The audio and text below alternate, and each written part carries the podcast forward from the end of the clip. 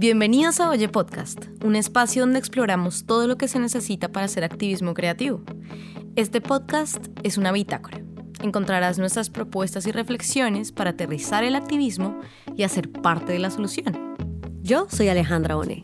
Yo soy Camila Rodas. Y este es Oye Podcast. Sé parte de la solución. Hola queridos oyentes, bienvenidos a otro episodio de Oye Podcast. En esta oportunidad queremos sobre todo conversar sobre una herramienta que hemos visto con Ale que a lo mejor no parece ser muy efectiva para el activismo creativo y son las redes sociales. Dudamos muchísimo de la promesa de comunicación que nos dan y dudamos muchísimo de que sea una herramienta para el activismo creativo.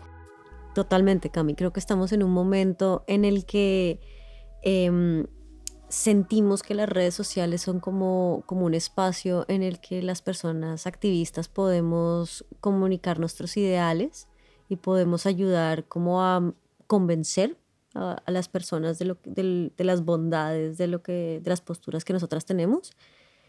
Pero desafortunadamente nos hemos dado cuenta que este puede no ser el caso. Las, las redes sociales sí creo que son buenas para para encontrarnos con personas que piensan igual a nosotros, pero precisamente por eso es que creo que no son muy útiles, o creemos nosotras que no son muy útiles para convencer a personas de, o para ayudarle a la gente a, a ver más allá de lo que ya están de acuerdo. Exacto, y es que este tema es importantísimo para el activismo creativo porque tenemos que empezar a pensar en la en la comunicación, en el tipo de comunicación que necesitamos para hacer, hacer lo que queremos. Nosotros vamos a basar este episodio en em, unas reflexiones y unos análisis que hicimos con Ale en un, en un eh, paper, en un texto académico que nos publicaron el año pasado y les dejaremos la referencia en la descripción para que lo puedan leer, estará disponible sobre todo en Colombia.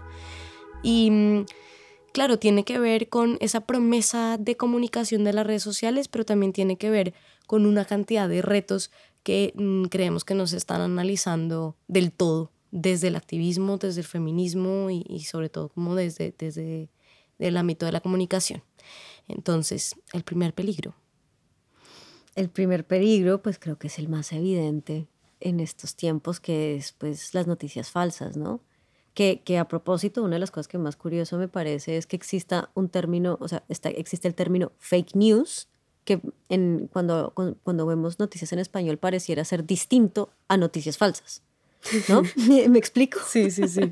Como que fake news pareciera ser eh, algo que tiene que ver con, con manipulación política. Sí. Y noticias falsas son simplemente noticias falsas, ¿cierto? Sí, el, el, tema ahí con los fake news y con, con, estas noticias falsas es que nuestra sensación y nuestra tesis al respecto es que en Internet y sobre todo en las redes sociales pulula la información, pero no necesariamente se distribuye el conocimiento. En la red somos como unas burbujas con creencias aisladas que decidimos sesgadamente qué creer y qué no, y favorecemos la expresión de esas noticias falsas, porque por supuesto no podemos identificar cuando las noticias o las historias están incompletas o simplemente son llanas mentiras. Y es que también ahí podemos pensarlo desde cuál es el rol de, de quienes están tratando de comunicar de manera correcta, ¿no? Los que sí quieren comunicar la verdad, ¿cómo pueden desde el diseño, por ejemplo, pensar maneras de, de como de contrarrestar estos sesgos porque, por ejemplo, ya sabemos perfectamente que las, aquí hay muchas personas que no leen las noticias completas, sino solo los titulares. ¿no? Ese es uno de, los, de las condiciones más, eh, eh, de los factores que más favorecen la aspersión de las noticias falsas. ¿Cierto? Totalmente. Eh, ¿Hasta qué punto tiene que un, un, un periódico, por ejemplo, o mismo una plataforma como Facebook, abordar ese, esa problemática desde, desde algo que, donde, que, que cuando yo vea el titular pueda identificar mucho más fácilmente si esto puede ser una noticia falsa o no. ¿Y qué me dices, por ejemplo, del uso de las imágenes? Que, mm, por ejemplo, en, en, el, en el incendio que hubo en, Ah, en total. Australia, se utilizaban imágenes en, o- que eran viejas, que eran de otros contextos, para hablar de esa noticia. Entonces pasa lo mismo que con los títulos. Es difícil también, tanto como usuario, pero también las personas que están haciendo la información, em, hacer un, un, chequeo de tiempos, de espacios, si es correcto la imagen corresponde con lo que están queriendo decir y muchas veces ni siquiera las personas que lo quieren hacer bien pueden hacerlo. Hay muchísimas herramientas y yo aprovecharía este episodio también para dejarles algunos, em, algunos links o algunas aplicaciones que hemos encontrado a lo largo de esta investigación que nos pueden ayudar a combatir con estas fake news, por lo menos como usuarios. Creo yo que es importante. Claro. Claro, y porque es que desafortunadamente lo que está pasando ahora con, con el contexto de las redes sociales es que nos están cargando la mayoría de la, de la responsabilidad a, a, las personas que estamos consumiendo estos contenidos, ¿no? A los usuarios. A los usuarios. Y, y, eso pues yo creo que es, es controversial, especialmente si lo estamos pensando desde una perspectiva de activismo creativo. Claro. Y además, como activistas creativos, el punto es que mm, es probablemente muy difícil asegurar que no es, nosotros mismos no estamos ni produciendo noticias falsas, ni consumiendo noticias falsas. Sí, es súper complejo. Y yo creo que ahí viene como ese segundo peligro, ¿no? Que, que, que tenemos aquí pensado, que es cómo, cómo las redes sociales terminan por entorpecer la comunicación entre los expertos y la sociedad. Ah, sí, totalmente. Las instituciones y sus ciudadanos y sobre todo la creación de soluciones complejas se ve amenazada por la misma forma de interacción que proponen las redes sociales. Es que realmente no hay conversación. No. Uno va a las redes sociales y lo hablamos mucho, Ale, uno va a Twitter a quejarse. Ah, uno va a Instagram a buscar gente que quiere quejarse lo mismo que uno o piensa lo mismo que uno, pero uno no está buscando sentarse a dialogar. No, y, y yo creo que ahí es donde entra este problema con las redes sociales que hemos detectado que claramente están construidas para beneficiar intereses comerciales, intereses de mercado, ¿no? En donde pues esto, estas condiciones son espectaculares para cualquier persona, eh, o sea, para una marca, para vender un producto, o sea, eso está buenísimo. Pero para, para generar diálogo social, muy poco. Es muy, muy difícil y cada vez es más difícil. Y estas tenemos que recordar que estas son eh, plataformas que están pensadas para beneficiar esos intereses. ¿No? Lo hablábamos hoy, que no, no, están pensadas, no son, no son, el Internet como lo conocemos hoy en día no está pensado para proteger y cuidar a las personas, a sus usuarios y usuarias, sino, sino en teoría, como para ser perfectamente libre pero eso tiene sus problemas, ¿cierto? Tú creo que Cami me has dicho un poco sobre eso. La referencia en la que nos basamos en, para, para, es, para decir esto es em, un capítulo de un podcast que le recomendamos que se llama IRL, IRL, Online Life is Real Life, de Firefox Mozilla. Em, y el capítulo eh, al que nos referimos piensa qué pasa si el Internet lo hubieran eh, planeado, planificado mujeres. ¿Qué pasa si las mujeres hubieran construido el Internet? Y lo piensan desde una posición un poco más filosófica que práctica, porque por supuesto que hubo mujeres involucradas en la creación de Internet, pero lo que quiere decir es lo que, lo que Ale nos estaba comentando y es que el Internet como está pensado hoy en día es, por supuesto, una, una, respuesta al liberalismo.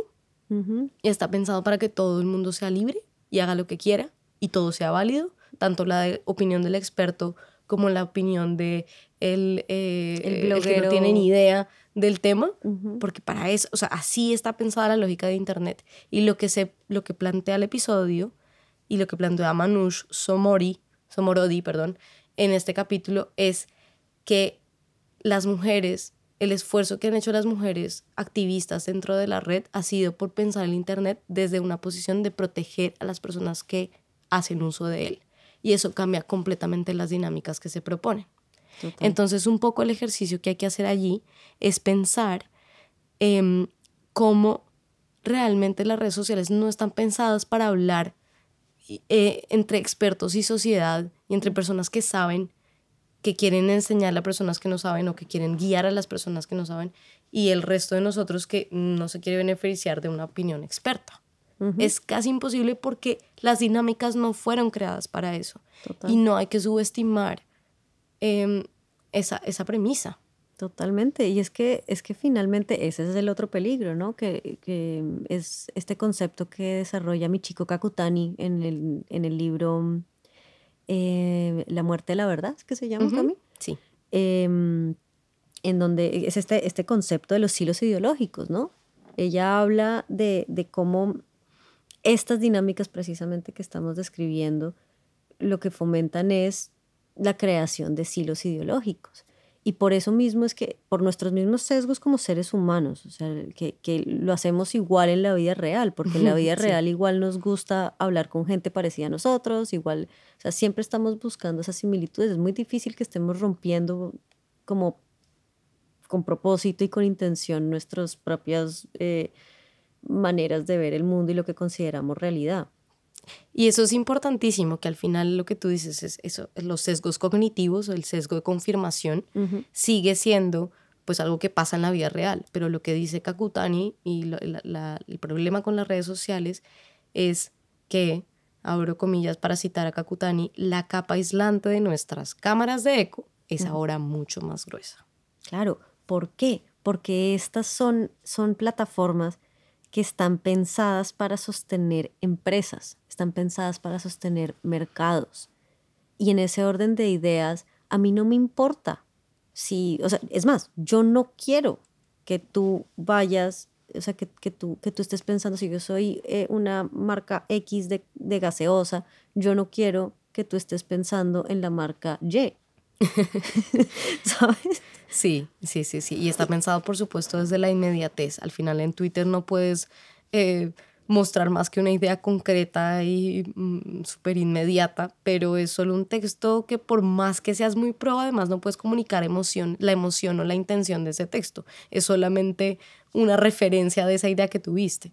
Uy, total. Y, para, y sí, probablemente en tu silo ideológico sí se entienda, pero para el resto de la, la, sociedad va a ser o positiva o negativa y se acabó. Claro, y entonces ahí pasan todos estos problemas de, de cuando, cuando se sacan de contexto los comentarios de ciertas personas. O sea, eh, yo, yo ya no soy muy tuitera.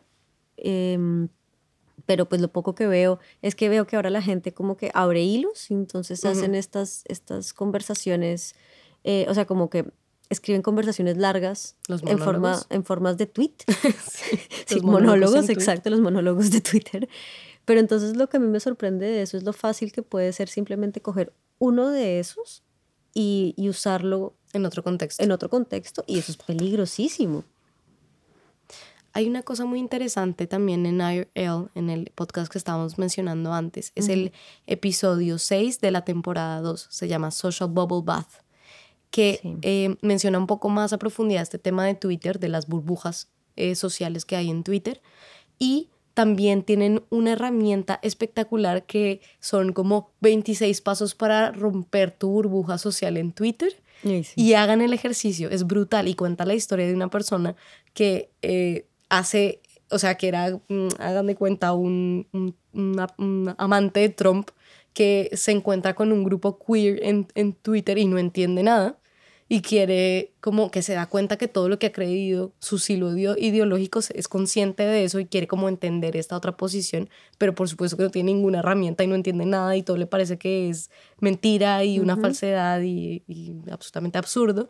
Y él hace poco a poco desarrolla como una táctica para salirse él mismo de sus propias creencias que lo estaban cegando y lo estaban imposibilitando de ver otras posiciones en el mundo. Y es muy interesante, de verdad, muy recomendado. No tenemos suficientemente espacio acá para, para, para, para mencionar los pasos, los 26 pasos, pero les dejaremos también el, la, referencia, en la descripción. Sí, y es que en ese orden de ideas las redes sociales pueden ser muy potentes y como activistas y activistas creativas pueden ser muy potentes, pero lo muy desafortunado es que nos están cargando por completo la, la el correcto uso de las redes, nos lo están cargando por completo a las usuarias. Hmm, sí, así es. Y mm, creo que, Ale, no sé si quieras mencionar em, esta referencia de Malcolm Gladwell, em, de, de su libro. Ah, sí que es un libro importante mencionarlo. A ustedes queridos y queridas oyentes que les gustan los podcasts, tienen que, oírlo. Eh, es, eh, digo, es un audiolibro, se llama em, Talking to Strangers, eh, hablando con desconocidos, y Malcolm Gladwell lo, graba, pero en formato podcast con, una canción que es el, theme song del, del podcast, y bueno, eh, es una obra de arte para mí, me parece espectacular. Em, pero bueno, lo que él dice, o sea, la razón por la que les traigo a colación este tema, es porque mm, él, él, habla mucho, él, en una entrevista con Debbie Millman en el podcast de Design Matters, no recuerdo en este momento, pero les dejaremos en los comentarios el, el episodio, eh, perdón, en la, en la, descripción del podcast, el, el episodio de Design Matters, en donde él menciona que él es prácticamente una de las pocas personas que sienten que las redes sociales van a morir. Em, y que, sí, ojalá, y que las vamos a recordar como esta época oscura de los seres humanos, como que donde no entendimos por qué, o sea, no vamos a entender en el futuro por qué las manteníamos y eran como tan dañinas porque realmente lo único que han hecho es cosas malas para nosotros. O sea, además de todo esto que hablamos, todos los problemas de salud mental que han generado, eh, adicciones. Adicciones, eh, gente, por ejemplo, todos estos problemas de gente que trabaja en redes sociales con unos problemas de agotamiento laboral terribles, ¿no? De gente que son como community managers y tal. Eh, y entonces, pues bueno, él menciona eso y, y le da eh, este, este nuevo lugar a la comunicación por Internet, a los podcasts. Y dice que, mm, que son los podcasts los que, o sea, este tipo de comunicación que, que sinceramente es mucho más parecida a la en vivo y en directo, a, algo más, mucho más humano. Claro, el diálogo, que es tan importante.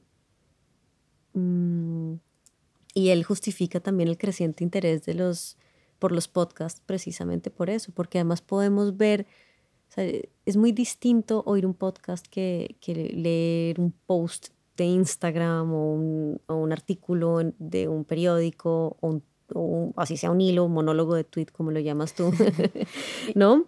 Porque acá percibes los matices. Y la empatía, haces empatía con esas emociones. Claro, porque está la voz, ¿no? Y es, tiene una capita adicional de, mm, de, comunicación que permite tener una conexión muy distinta con las ideas. Y por eso también nos engañan tan fácilmente en redes sociales, es que no, no sabemos... Claro. No sabemos, no sabemos relacionarnos con ese tipo de información tan indescifrable, no sé, tan, tan plana. Claro, es que es muy difícil, es muy difícil eh, porque nuestras mentes no están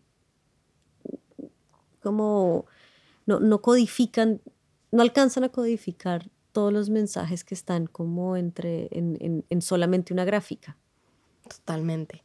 Y creo que, bueno, al final esa es nuestra propuesta como, como colectivo y nuestra propuesta para ustedes oyentes y para las personas que están interesadas en este tema del activismo creativo. Y es que realmente dudamos muchísimo que las redes sociales puedan ser una herramienta útil y para la comunicación del activismo creativo. Sí. Al final, nuestra invitación es a, hablar, a interactuar con seres humanos reales, a mantenerse en, la cotidianidad. Descansen de las redes sociales, entiendan sobre todo si las van a usar, para qué las están usando. No será para el activismo creativo, será para otra cosa, será como calendario de eventos o será para decir que han escrito algo o para hacer un monólogo infinito en Twitter porque quieren quejarse de la vida. ¿Vale? Esas son formas de usarlas, pero tengan muy claro por qué lo están usando y tengan muy claro qué están sacrificando al usarlas. Total. Y chévere también si pueden investigar un poco sobre el ciberfeminismo, porque como activistas creativas, nos, o sea, planteándonos desde un lugar de cuidado al usuario, podemos crear unas dinámicas muy interesantes desde lo digital. Y creo que también esa es la razón por la que nosotras hemos decidido hacer este podcast. sí, así es. Em, usen las redes sociales, pero sin la falsa premisa de querer comunicar ideas complejas y mucho menos de encontrar soluciones. Uy, sí. Bueno, conexión, validez quizá de pensamientos. O sea, todo lo que es dentro de un silo ideológico, bien. Encontrarte con gente que piensa como tú, encontrar eh, sosiego en, en otras, en, en extraños está muy bien, pero generar cambio, no lo sé, no creo. Lo vemos difícil. De todas maneras, si alguien tiene una reflexión y otro punto de vista, sería genial oírla y poder precisamente hacer el ejercicio contrario, romper la burbuja. Eso es lo que Ale y yo creemos y hemos investigado, pero pues por supuesto habrá mil versiones de, de entender este problema tan complejo. Así que bueno, creo que hemos llegado al final de nuestro podcast de este episodio. y nada, por favor escríbanos a oye nuestro podcast arroba gmail.com. Em, Recuerden que nos pueden encontrar en redes sociales. Solamente con intereses informativos. arroba somosoye.com. Literal, solamente con intereses informativos. Eh, para no perderse uno, ninguno de nuestros episodios. Estamos ahí comunicando siempre cuando saquemos algo nuevo. Eh, ¿Dónde hemos estado? Ah, bueno, y somosoye.com, nuestra página, donde encontrarán un poco sobre qué es nuestro colectivo, que es un colectivo de diseño feminista que explora el activismo creativo. Nos vemos hasta el próximo episodio. Adiós. Adiós. Somos Alejandra Bonet y Camila Rodas.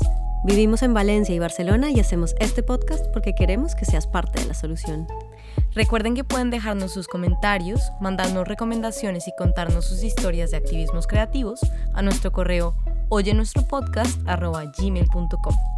Amaríamos oír de ustedes.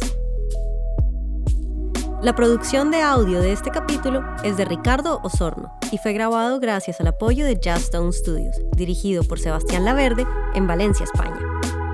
Nos vemos la próxima.